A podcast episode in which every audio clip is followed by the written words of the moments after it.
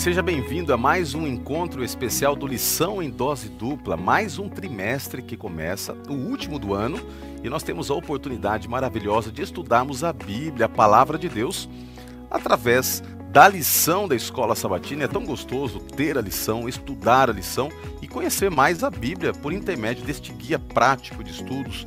Eu tenho em minhas mãos o guia para o próximo trimestre que tem por título Vida, Morte e Eternidade. Eu não sei se você já tem o seu.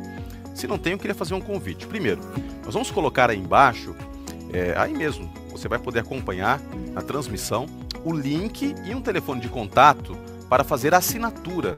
Quando você faz a assinatura, você se disciplina a priorizar o estudo da lição e você não se preocupa em sair correndo para buscar uma lição quando acaba o trimestre corre o risco até de perder, porque às vezes acaba.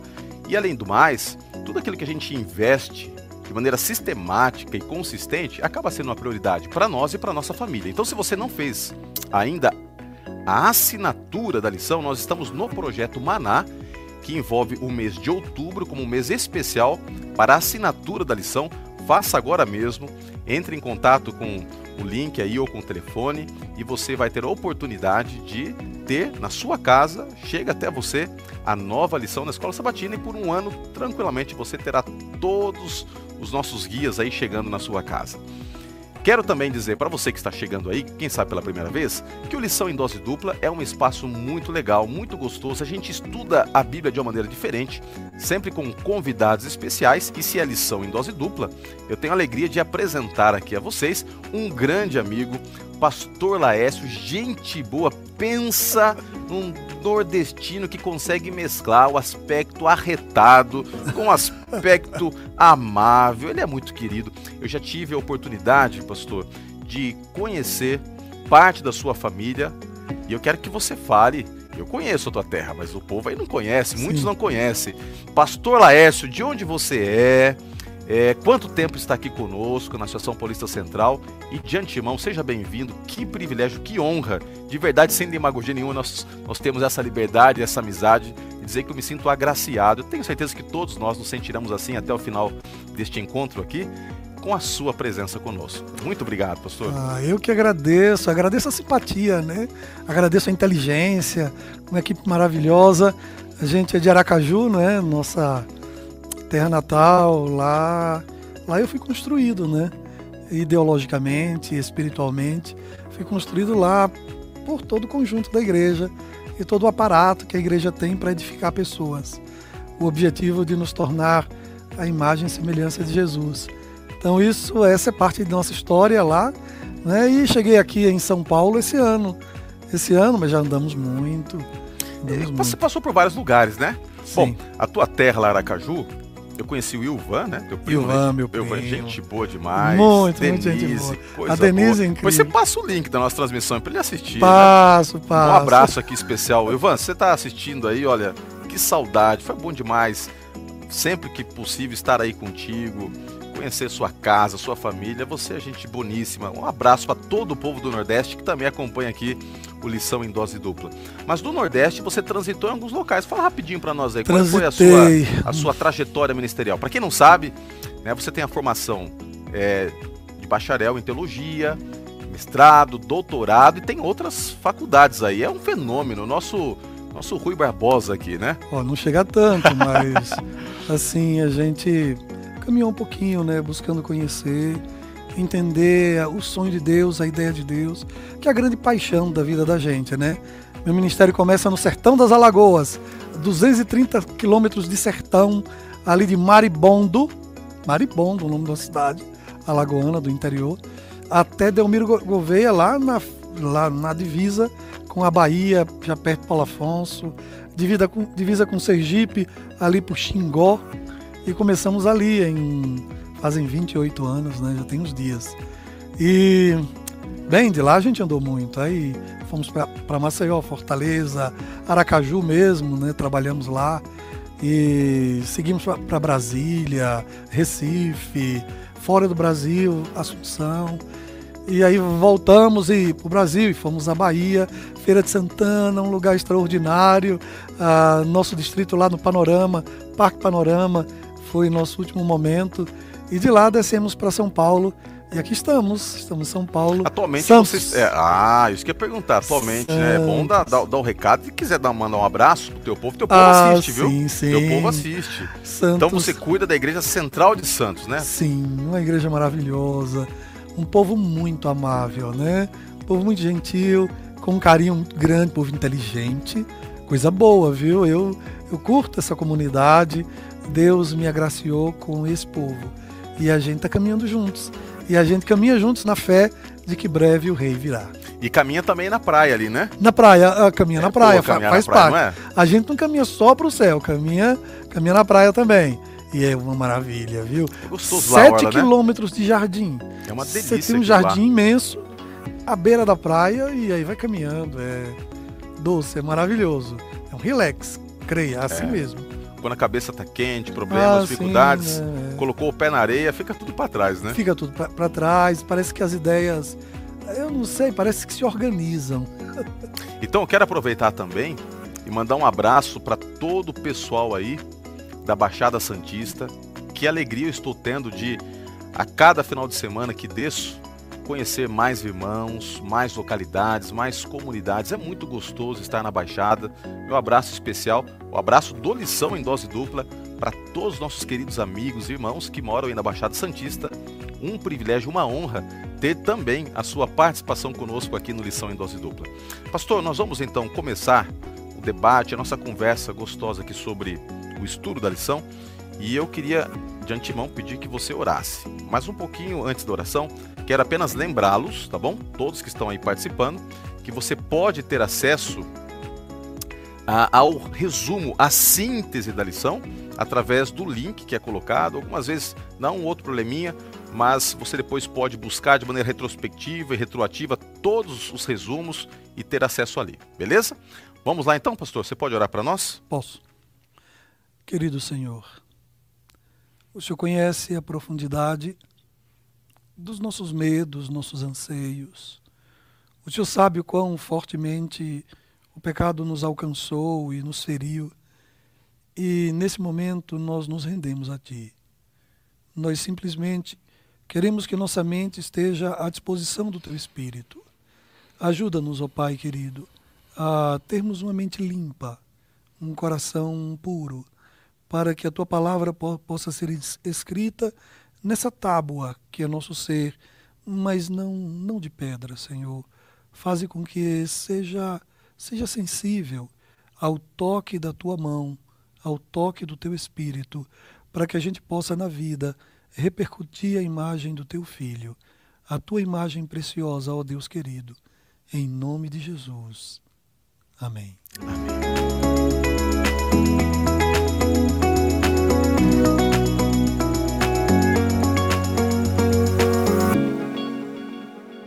Gostoso começar o estudo com a, oração. A oração, ela é a possibilidade que nós temos de abrir as janelas dos céus e nos achegarmos ao Senhor. É sempre importante você equilibrar as duas coisas: o estudo da Bíblia, a oração e, por fim, como a cereja do bolo, também a missão, que é a resposta a isso tudo que você recebe de Deus. Nesta lição que começa agora, nós teremos a oportunidade de acrescentar algo que foi trabalhado e muito bem trabalhado no último trimestre, que foi esta situação da dor, do sofrimento, as respostas que nós encontramos para isso dentro da perspectiva bíblica. E agora, nós vamos falar um pouquinho sobre este tema tão importante, esse tema geral, que é vida, morte e eternidade. Como que a gente pode, através de uma análise bíblica mais profunda, entender o que é a vida de fato? Por que estamos aqui? Que acontece quando nós morremos? Entendemos também aquilo que está proposto pela palavra de Deus diante de nós como a solução divina para todas as problemáticas que nós enfrentamos aqui no dia a dia. E assim, é, o, o, autor da lição, o pastor Tim, que foi inclusive meu professor, de maneira muito iluminada por Deus, ele estabeleceu uma sequência temática que vai construir todo este é, emaranhado de ideias em que dará no final do mesmo uma ideia bem ampla daquilo que nós podemos ter como esperança consolidada no nosso coração. Eu gosto muito de um texto da Bíblia que está lá em Romanos capítulo 15, que diz o seguinte que tudo que outrora foi escrito, para nosso ensino foi escrito, para que através da consolação das Escrituras tenhamos esperança. A gente não estuda só a Bíblia para ter conhecimento. A gente estuda a Bíblia para que tudo aquilo que é deixado para nós se transforme de maneira concreta num alicerce de esperança, de solidez espiritual. E eu espero que você tenha isso através deste estudo específico que vai ser lindo, vai ser maravilhoso. E a primeira lição, ela vem trabalhando a questão da da trajetória inicial que nos leva a pensar na vida, estabelecendo esse paralelo como passado, presente e futuro, nascimento, desenvolvimento e morte. Não era assim, na perspectiva divina, o seu intento inicial. Mas infelizmente nós estamos inseridos nesse contexto em que nós nascemos, nós crescemos, envelhecemos, morremos. Por que isso tudo aconteceu? Esta lição nos dá essa resposta. E, pastor, talvez a, a, grande perspectiva do grande conflito é que vai nos dar a correta dimensão para entendermos a cosmovisão que nos norteia na nossa trajetória existencial. O texto, pastor, aqui de Isaías capítulo 14, verso 12, se puder ler para nós, é um texto que já vai nos ajudar a entender por onde vai o desenvolvimento argumentativo da lição. Vamos lá? Isaías capítulo 14, verso 12. Veja como você caiu do céu ó estrela da manhã, filho da alva, veja como você foi lançado por terra, você que debilitava as nações. Antes de nós entrarmos nesse estudo específico, textual aqui de Isaías 14, 12, nós olhamos para a natureza, pastor, e a gente consegue presenciar essa, essa dualidade, né? Coisas lindas, coisas boas, mas coisas terríveis, coisas más.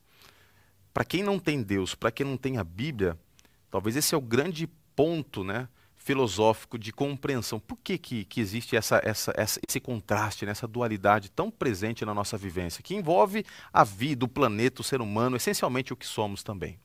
É, esse é um conteúdo para mentes que humildes. Em que sentido eu quero dizer? Conscientes de sua limitação. Pessoas que, por algum motivo, julguem que vão alcançar uma conclusão satisfatória sobre esse tema, é importante que a gente entenda que há elementos nele que a gente vai entender depois. É, uma outra coisa é a tendência de partir, de, de raciocinar da, da causa para o efeito. Em muitos dos tópicos aqui, a gente vai ter que raciocinar do efeito para a causa. A gente vai olhar para a obra e dizer: por essa obra eu sei que quem a fez é alguém amoroso. Você não tem a foto do designer, do construtor. Você não tem um vídeo do construtor, você não tem uma gravação de áudio dele, mas você tem a obra dele. Então, pela obra dele, é, você vai concluir algumas coisas a, a respeito dele. E, e, a realidade de que a gente vive em um contexto em que o mal é presente, né? O mal é presente. A finitude tão indesejada entra em conflito por quê? Porque em nós foi plantada a eternidade. Isso está em Eclesiastes, né? A eternidade foi colocada em nós. E eu costumo dizer que se nossa expectativa de vida fosse de 5 mil anos, quando nós fizéssemos aniversário de 3 mil, é, eu tenho certeza que a gente diria assim: puxa, parece que foi ontem que eu completei 2 mil anos. Não é? Porque para quem foi desenhado para viver para sempre, 5 mil anos é uma miséria. É uma miséria. E conviver com essa dualidade. Eu tenho, eu tenho a eternidade em mim, mas estou consciente da finitude. Agora, não vamos interpretar a expressão dualidade como, como a ideia de um mal eternamente existente, pré-existente. Não, não. A Bíblia não trabalha com isso. É, o mal não é rival para o bem, assim como luz não é antítese de trevas. Por que não? Porque a luz ela existe, ela se desloca e as trevas não. Você já ouviu falar de trevas se deslocando? Não existe. A luz sim. E, e, a luz ela chega e dissipa as trevas. As trevas não são nada mais, nada menos que a ausência de luz. Então a gente precisa ter muito cuidado quando, por exemplo, eu estou falando em dualidade, jamais leve para a ideia de que o mal é páreo pa, para o bem e que o mal existe eternamente, assim como o bem existe eternamente, ou aquela ideia de que para conhecer o bem é preciso que exista o mal, senão você não vai saber que o bem é bem. Não, não é por aí. Até porque, enquanto você falava aqui, pastor, estava ponderando e analisando, é, a Bíblia define Deus numa perspectiva bem direta, né? Deus é amor. O amor, ele, ele resume todo o ser de Deus, porque o amor não é necessariamente um sentimento. O amor é uma extensão do próprio ser divino. E esse amor é colocado nas criaturas e na criação como uma digital do Criador em tudo aquilo que ele coloca a mão para realizar ou tudo aquilo que ele fala para que aconteça. Só que a gente olha para o mundo e tem muita coisa ruim. Inclusive o autor da lição, o pastor Tim, ele coloca que havia uma tentativa né, de se explicar a, a presença do mal na mitologia grega e tentativas essas fúteis, por exemplo, a caixa de Pandora, né? Quando uhum. ela abre ali a caixa e então ela não consegue mais evitar o mal que sai e que agora permeia toda a realidade existencial humana. Eu me lembro também de uma situação que eu estudei e tive a oportunidade de, de, compreender um pouquinho mais de perto, até porque quando a gente olha para as, as, as narrativas propostas pelos apóstolos, como João e tudo mais, a gente percebe que ele escreve de um jeitinho diferente e parece que ele está tentando combater algo que para nós não é tão tão claro de ser identificado até que você estuda os bastidores e entende o porquê que ele estava falando, o que falou e qual era a intencionalidade inicial que depois Deus dá uma, uma aplicação universal. Por exemplo, quando ele está escrevendo o seu evangelho, João, e também o Apocalipse, ele tem um inimigo muito claro ali, que é o gnosticismo. Né? O gnosticismo é todo um, um pensamento filosófico que não nasceu necessariamente dentro da esfera religiosa cristã, mas que foi anexado aos poucos por alguns pregadores, Basílides, Valentino e outros. Eles foram é, muito influenciados por essa perspectiva do gnosticismo, né? que tentava ilustrar a, a, o nascimento do mal numa perspectiva muito diferente do que nós temos de maneira bem clara nessa, nessa ideia do grande conflito né, entre Cristo e Satanás. Então, o que, que, que, que ensinava o gnosticismo? O gnosticismo ensinava, esse, especialmente o gnosticismo batizado né, no aspecto cristão, de que em algum momento o, o, o Deus primordial, né, o, o Deus essencial, denominado demiurgo, ele cria seres divinos para o, o assessorarem, o acompanharem, ele quer estabelecer uma rede de relacionamentos. E haviam várias listas né, para esses deuses, é, e, e alguns chegavam até ter 365 seres criados pelo demiurgo, né, o ser principal divino. Dentro do gnosticismo, um destes seres era Sofia, é, sabedoria, a deusa da sabedoria. E Sofia, de maneira aleatória, sem ter o aval e agindo de forma independente, decide criar, ao seu bel prazer, o mundo que nós vivemos. Então Sofia cria o mundo e aí surge a matéria que é uma oposição a tudo que é presente nesse mundo espiritual. Então, a matéria incorpora o mal. E dentro dessa perspectiva do gnosticismo, tudo que é material é contrário à essência divina essencial, a essência divina primordial, melhor dizendo. Então, nessa ideia do gnosticismo, o mal ele está atrelado à própria estrutura física que nos cerca. É por isso que na, na, natureza está presente o mal, por isso que nosso corpo tem o mal presente. Então, o que, que ensinava o gnosticismo? Que a única coisa que há de bom nesse mundo é as digitais desse, desse ser superior, esse Deus maior, demiurgo, em nós, a essência divina, que é a alma que está presente no corpo. E você precisa libertar a alma através do conhecimento. Por isso que há um, um enviado, comissionado na, na ideia desse sincretismo entre gnosticismo e cristianismo. Se ensinava que Jesus era este que vem para ensinar, para através do conhecimento libertar a alma, que na ocasião da morte se dissipa do corpo e então ela está livre, porque ela tem o conhecimento para cruzar as cadeias espirituais que cercam o mundo. Olha que confusão, né? Olha que, que, que coisa doida. Então, somente com, com esse conhecimento, a, a, alma, quando ela se desprende do corpo, quando o homem morre, ela consegue ir cruzando essas esferas de cadeias espirituais que estão colocadas sobre o mundo. Ela tem a chave, então, porque esse conhecimento lhe possibilita isso. Então, ela consegue cruzar isso e chegar até o mundo espiritual liberta. Né? Uma bagunça tão grande, né? Mas era a maneira que eles tinham de tentar interpretar o mal. Agora, biblicamente, quando a gente vai para a Bíblia, pastor, eu acredito que não tem como fugir de uma verdade muito clara, de uma narrativa que apresenta este grande conflito entre Cristo e Satanás. E nós vamos ver muito isso aqui a partir do estudo de hoje e em outros momentos desse estudo. A verdade é que Deus olha essa confusão que você colocou e Deus tem misericórdia. Um outro detalhe é que em toda essa confusão existem algumas coisas que são quase verdadeiras. Tipo, é, no conhecimento dessa divindade se encontra a liberdade. O detalhe é que a divindade que liberta é Cristo. Né? Eu sou o caminho, a verdade e a vida. E conhecereis essa tal verdade, e ela te libertará. E aquele que conhece a Cristo se torna verdadeiramente livre. Então existe uma busca por liberdade. Por que essa busca por liberdade?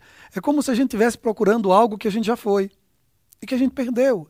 E é interessante que é, no relato cristão da introdução do mal no mundo, que é a Bíblia Sagrada, a gente observa é, como se Deus estivesse à parte e o inimigo de Deus estivesse com a filha dele, dizendo para ela o seguinte, tentando convencê-la que o pai dela não a amava.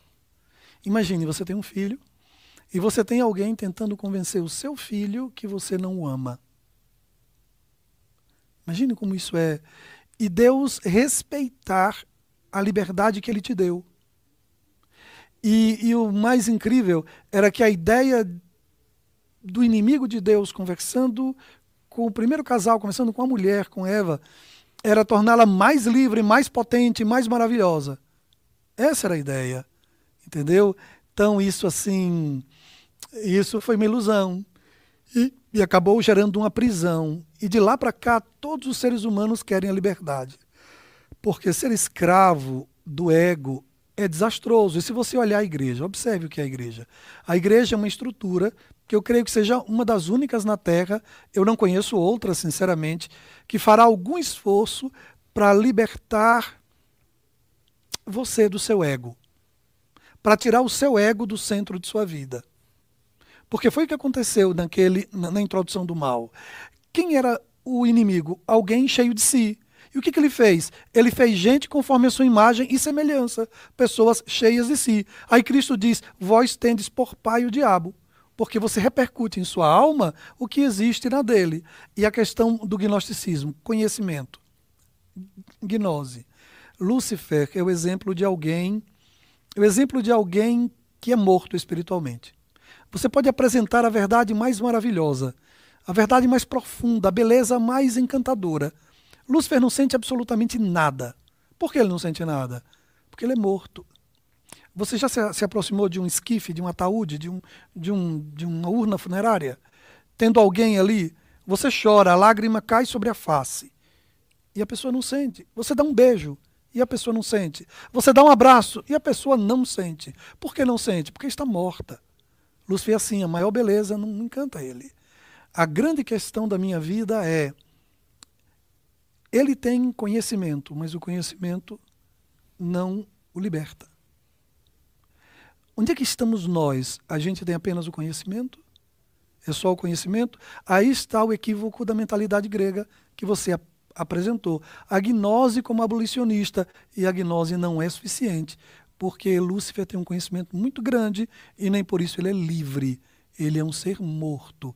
O texto bíblico diz que Jesus Cristo veio e na parábola do filho pródigo, o que o que é está descrito lá?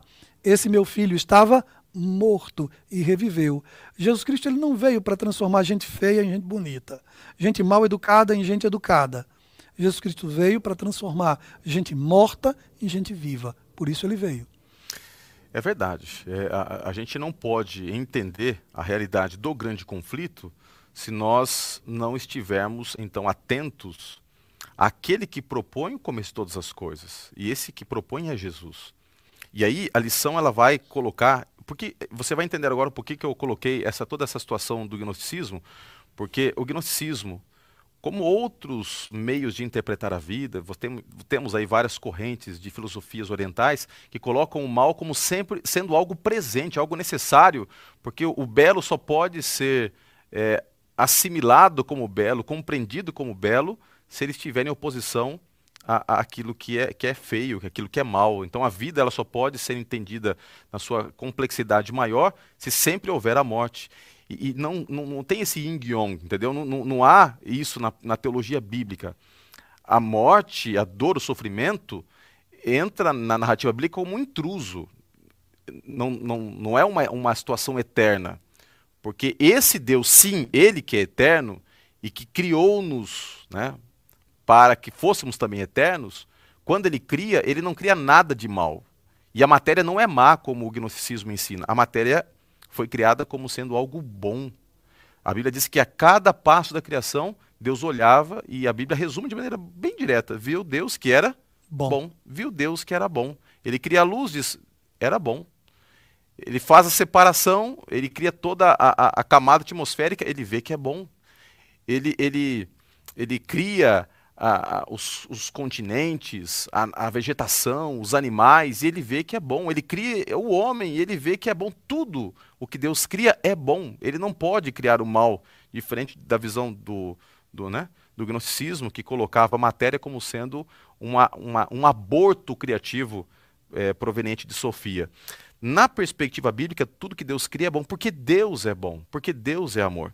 Tem um texto que eu gosto aqui bastante, que está no livro de 1 João, capítulo 4, verso 8. Depois você pode já acompanhar também o verso 16. Diz assim: Aquele que não ama não conhece a Deus, porque Deus é amor. É amor. E nós, verso 16, conhecemos e cremos no amor que Deus nos tem. Deus é amor, e quem está em amor está em Deus e Deus nele.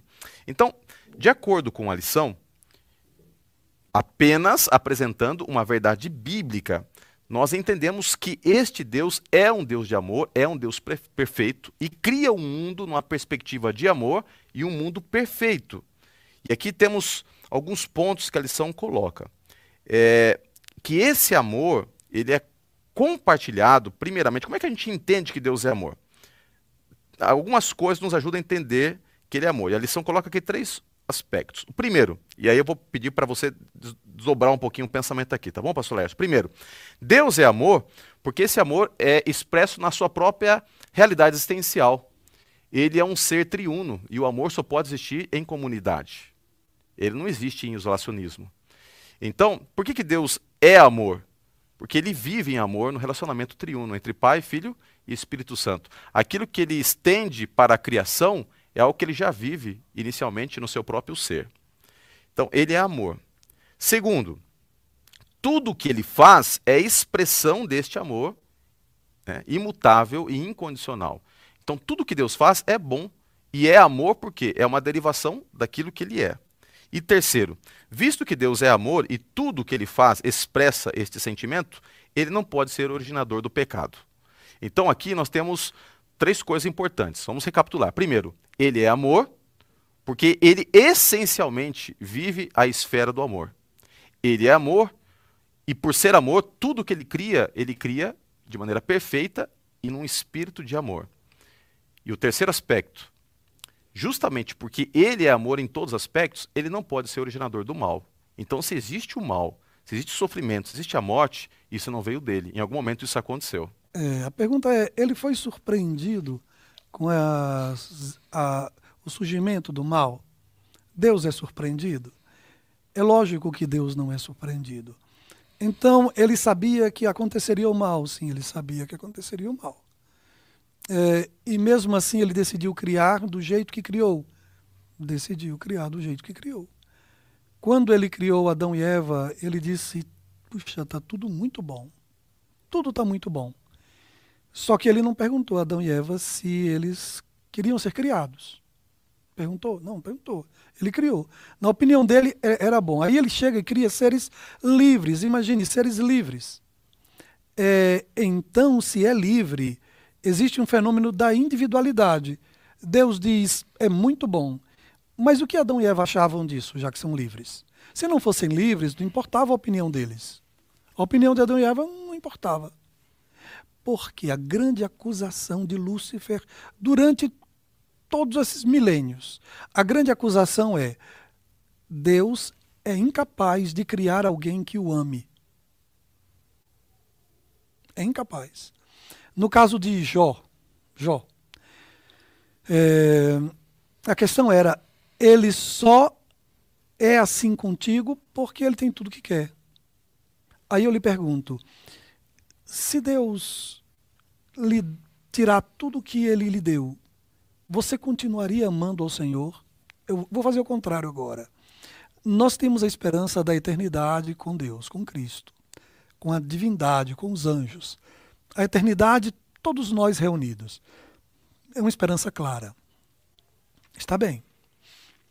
Pensa comigo.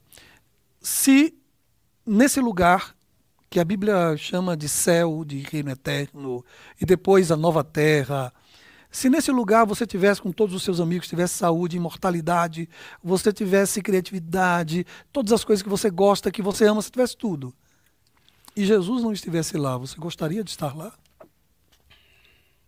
A grande questão que é levantada durante todo o texto bíblico é: Deus, você, Lúcifer dizendo, você não é capaz de criar alguém que te ame.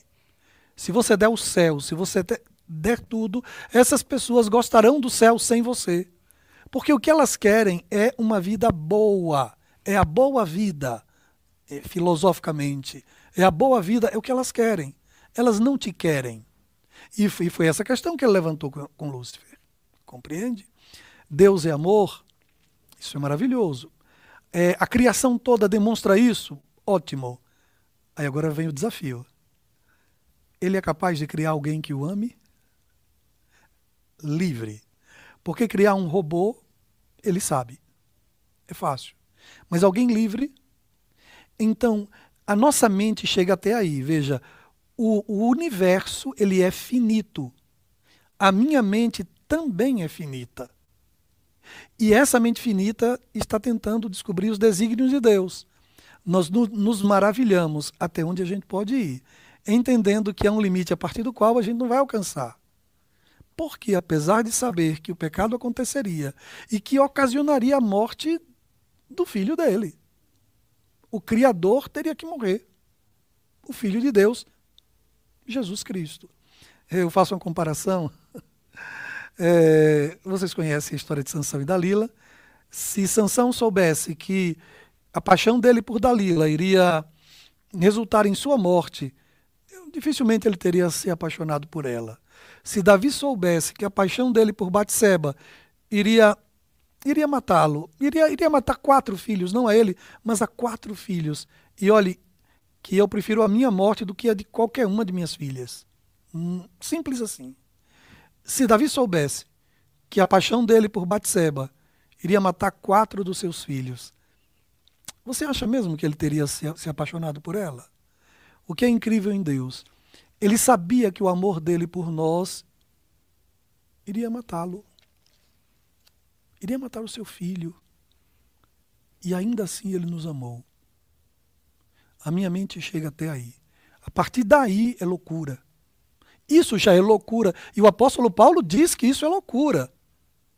Porque foge a toda lógica. Como que alguém que não precisa de mim, alguém que não me deve nada, depois de eu aprontar o papelão que eu aprontei, ainda paga um preço tão alto assim por mim? Me explique como.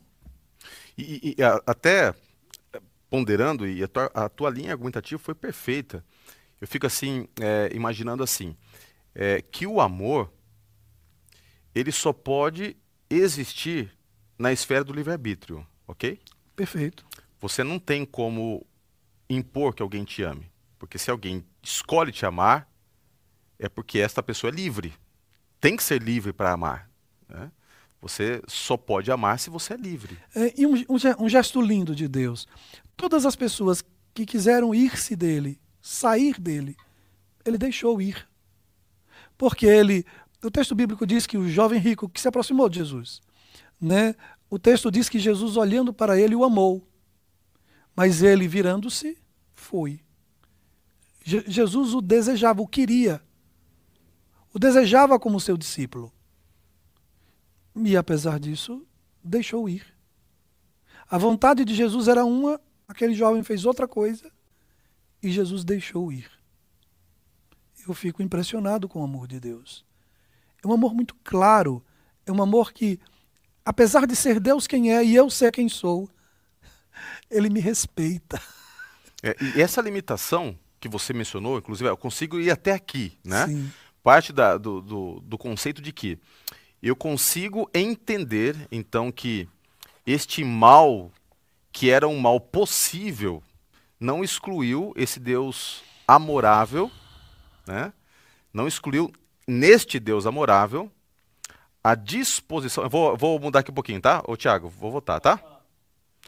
E é justamente por isso que é, esta ideia que você trouxe, e que é bíblica, nos mostra que este Deus amorável, ele não se limitou a evitar a criação daquilo que ele saberia que implicaria na sua própria morte.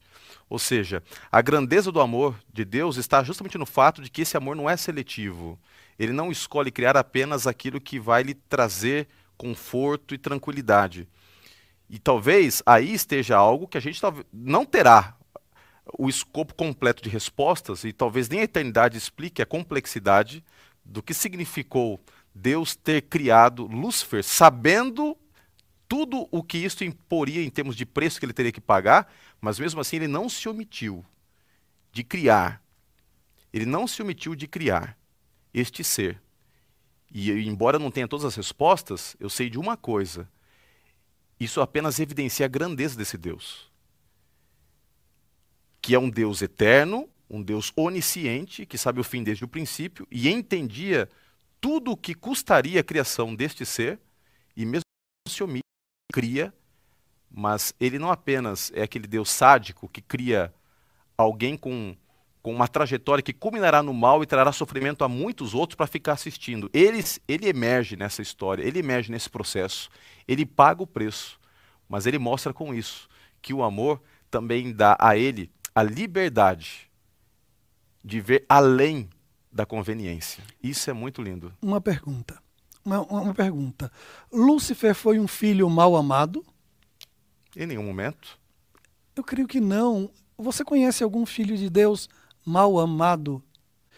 Toda vez que Deus quer nos atrair, por exemplo, ele não usa o seu poder.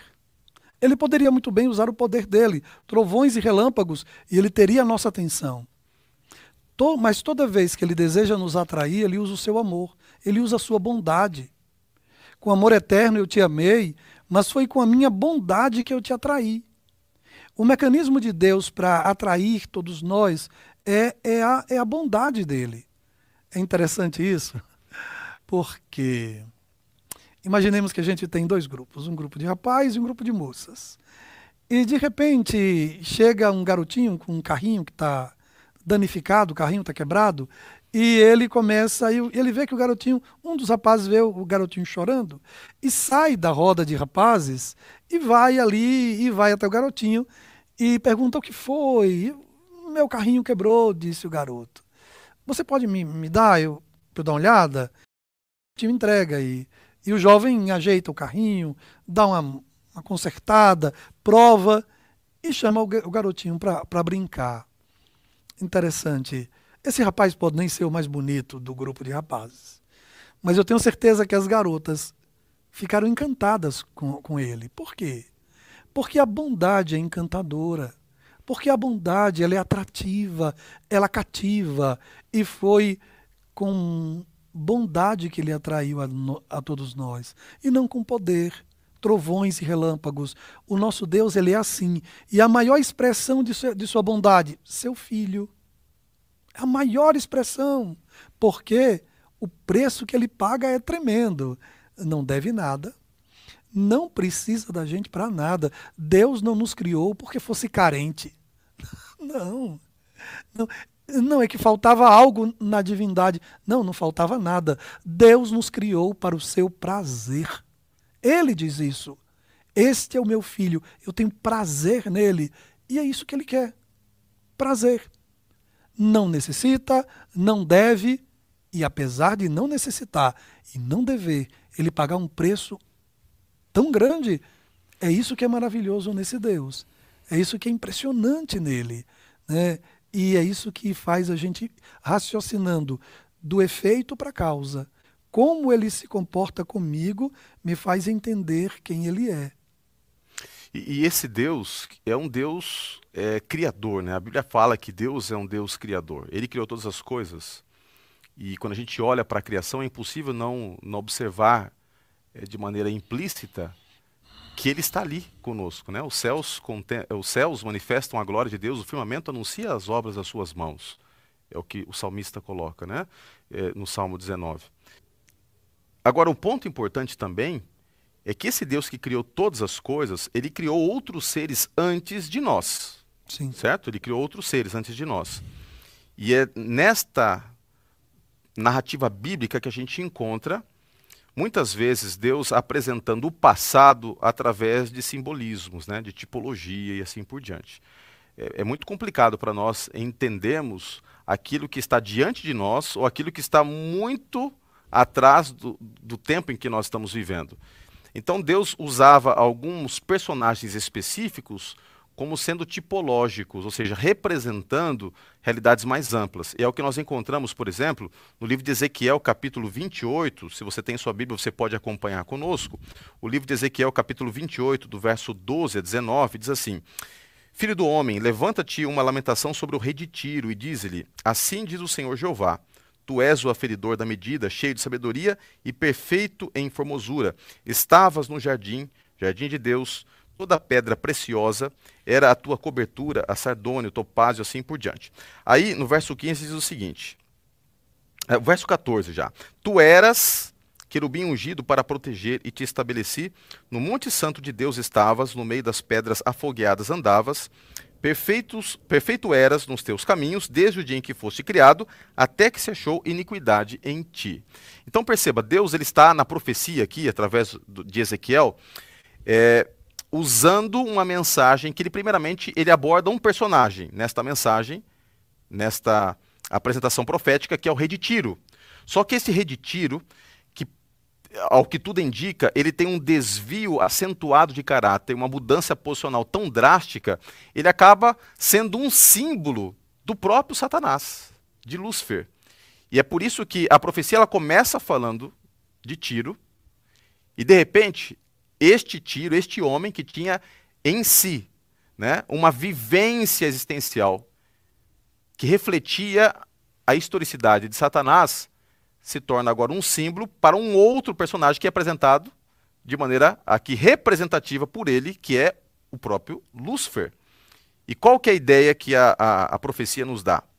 De que Lúcifer, ele foi criado perfeito, ele era um anjo cobridor, ele era um anjo que estava na presença de Deus. Ele conhecia tudo de Deus, mas ele se corrompe. E aí vem um grande ponto. O pecado não estava nele, Deus não criou o pecado, mas o pecado sempre será uma possibilidade na história do universo. Porque basta alguém se opor né, ao Criador para que o pecado se manifeste. Então, ele não cria o pecado, mas ele é o primeiro afetado pelo pecado quando ele abre a possibilidade para que aquilo que é antagônico a Deus entrasse no coração dele. E aí começa uma história. E o pecado ele é terrível, como o vírus, ele vai né, se infiltrando em outros organismos, ele atinge outros seres no céu que são afetados. A princípio, dentro da perspectiva do Espírito de Profecia, metade dos anjos, isso é, é muito explícito no livro História da Redenção, pastor, metade dos anjos, você está em casa, não sei se você já, já leu, leia depois o livro História da Redenção, metade metade dos anjos foram contaminados. E não foi que Deus expulsou assim Satanás do dia para a noite. É, não foi. A gente tem aqui na lição a, a, a inserção profética que diz que foi dado tempo. Tempo. E não foi um tempo qualquer, não. Muito tempo foi dado.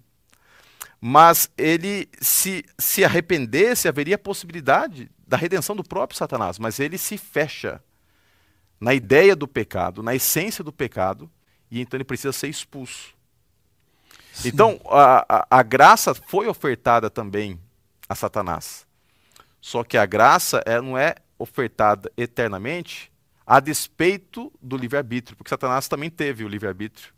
E no livre-arbítrio dele, tendo muito mais conhecimento do que nós temos, ele se fechou no pecado, a ponto de que, em algum momento, é, ele precisou ser expulso do céu e não apenas sozinho ele foi, como um terço, porque destes que eram metade, há uma conferência celestial, há um último momento de apelo, e alguns retrocedem nesta, nesta ideia de se colocar contra Deus e ele fica só com um terço. E Apocalipse 12 vai apresentar isso claramente.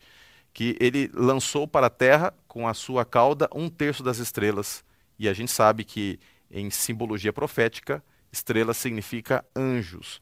Então, é, essa, essa ideia, Ellen White até fala o seguinte, no livro A Verdade sobre os Anjos, página 30, que o pecado é algo misterioso e inexplicável. Não havia razão para sua existência e tentar explicá-lo é procurar uma razão para ele. Isto seria justificá-lo. O pecado apareceu no universo perfeito, algo que se revelou inexcusável. Não há desculpa para o pecado, não há explicação. Pecado é pecado e talvez a eternidade vai nos dar um pouco mais de luz. Compreender totalmente o pecado, eu creio que nem mesmo a eternidade é, nos dará a possibilidade, porque é algo tão ilógico, tão ilógico, que é difícil até entender todas as suas variantes e perspectivas.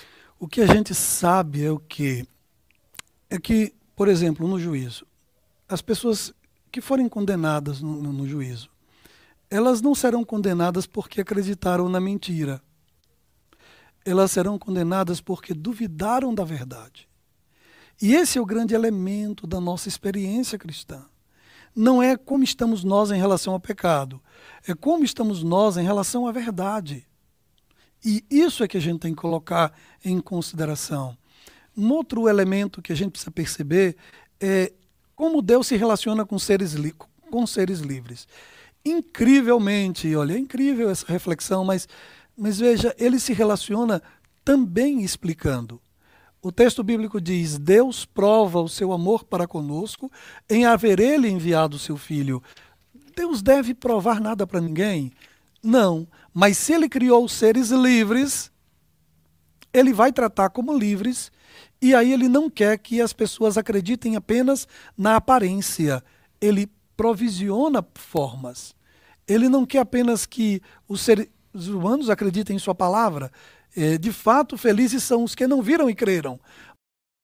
Dando com seres livres, ele dá provas de que ama. E uma prova, um outro elemento é um juízo de vindicação.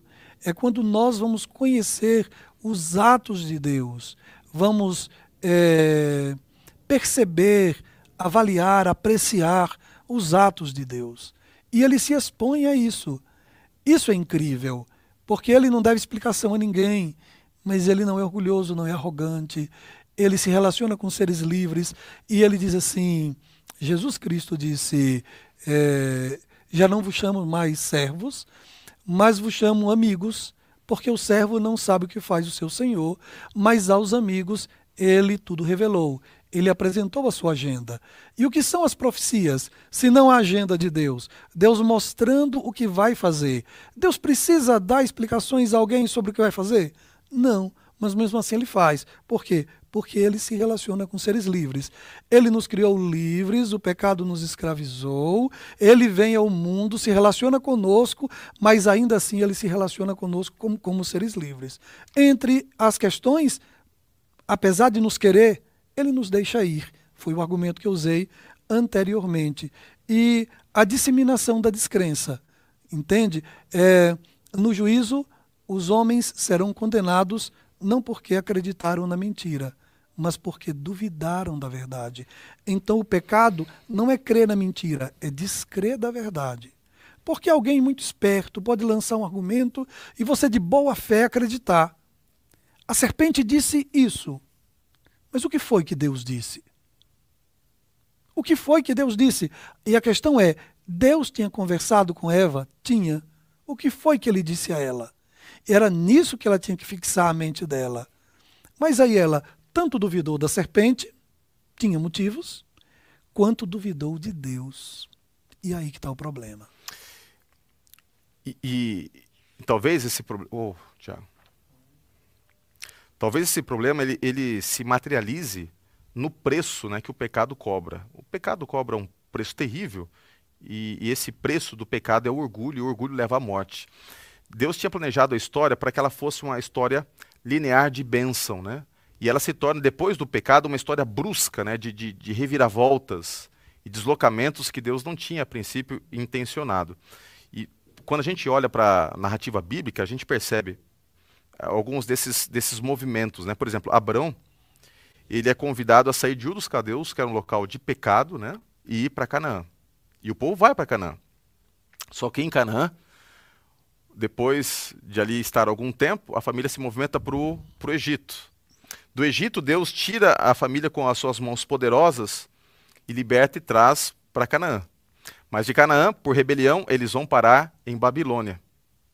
E de Babilônia há então ali a promessa da restauração, da quebra do cativeiro, do retorno novamente. E parece que esta, esta ideia de deslocamento entre o, o local em que Deus quer que seu povo esteja e o terreno de Satanás, isso vai aos pouquinhos refletir algo muito maior. Tanto é que Babilônia acaba sendo associada de maneira geral na bíblica como um símbolo do reinado das trevas. É por isso que o Apocalipse ele se apropria, ele empresta esta situação histórica do passado para ilustrar que nós estamos vivendo hoje num mundo que se tornou a casa de Satanás como uma grande Babilônia, uma grande confusão. E o preço disso tudo é o preço de morte, de dor, de angústias, a ponto de Nabucodonosor, que era o rei da Babilônia, também tipificar. Né? Veja bem, nós falamos de um rei, que era o rei de Tiro, que tipifica Satanás, e agora nós temos Nabucodonosor tipificando também Satanás. E aqui temos uma, um outro insight sobre este reino maquiavélico dele, é, que está lá em Isaías capítulo 14, verso 12 a 15. Como caíste do céu, ó estrela da manhã, filha da alva, como foste lançado por terra, tu que debilitavas as nações. E tu dizias no teu coração: Eu subirei ao céu, acima das estrelas de voltarei o meu trono, e no monte da congregação me assentarei da banda dos lados do norte. Subirei acima das mais altas nuvens e serei semelhante ao Altíssimo. E contudo, serás levado ao inferno e ao mais profundo do abismo esse sentimento de, sabe, de orgulho, de soberba presente no coração de Satanás é o sentimento primário do seu reino. E este sentimento, pastor, é um sentimento que ele vai, como você já introduziu a questão, ele vai se disseminando no coração dos súditos. E a Bíblia disse: olha, você caiu uma vez por causa disso. Você foi lançado por terra. Você não vai abandonar esse caminho e você será destruído por causa disso. Satanás um dia será destruído. E este, este é, essencial sentimento de rebelião contra Deus está presente em todos aqueles que aceitam ser seus súditos. Isso vem através de descrença, através de tantas coisas. Eu queria que nós terminássemos aqui o estudo, pastor, destacando como essa disseminação do mal é percebida hoje e, infelizmente, os resultados que nós temos na profecia como o desfecho para isso. E por que, que nós temos que entender isso para nos libertarmos dessa situação de, de grande conflito, de luta e fazermos a escolha certa? Você usou a expressão grande conflito. O, gr o grande conflito veio do céu para a terra e da terra o grande conflito veio para o meu coração. É, o texto que foi lido agora, de Isaías 14, ele precisa ser apreciado em comparação com Filipenses 2. Quando o texto bíblico diz que Jesus, sendo Deus, não teve por usurpação ser igual a Deus, e o texto bíblico diz que ele se tornou um de nós, e como um de nós ele se tornou servo, e da condição de servo aceitou ser condenado, ser tratado como criminoso, e como sentenciado ele aceitou que fosse condenação de morte, morte de cruz. É incrível o que há no coração de Lúcifer. Lúcifer diz assim: Eu subirei ao céu, acima das estrelas de Deus, acima das mais altas nuvens. Aí Cristo está no céu, porque Cristo, sendo Deus, não se incomodou, não, não teve por usurpação, mas o usurpador que não era quis o lugar. Entendeu? Aí agora esse grande conflito existe em mim. É, qual é o espírito que eu carrego? Compreende? O espírito de exaltação própria, e a isso se dá o nome de, de orgulho. Por que, que o orgulho é uma coisa tão rejeitada por Deus? Porque o orgulho precede a queda. Antes da queda de uma família, antes da queda de Lúcifer no céu, antes da queda de qualquer fracasso, antes de qualquer fracasso, você pode tirar uma foto antes, que você vai encontrar o orgulho patrocinando os como sendo causador de todos os fracassos. E, e aí a gente vê quem pertence a Cristo ou não. Quem pertence a Deus carrega consigo o Espírito de Cristo o espírito de, de humildade. Aprendei de mim que sou manso e humilde. Ninguém nasce humilde. Humildade é coisa aprendida. Ninguém nasce feliz. Felicidade é coisa aprendida. Aprendi a estar feliz, contente, disse Paulo. Satisfeito, disse Paulo. E o remédio para a cobiça é o quê? É, é, é a satisfação.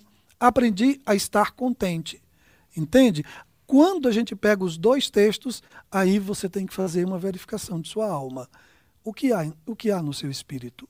O espírito de Cristo, que sendo Deus, aceitou humildemente a vontade do Pai, ou o, espírito de, de Lúcifer, que se rebela contra Deus e diz: Eu subirei.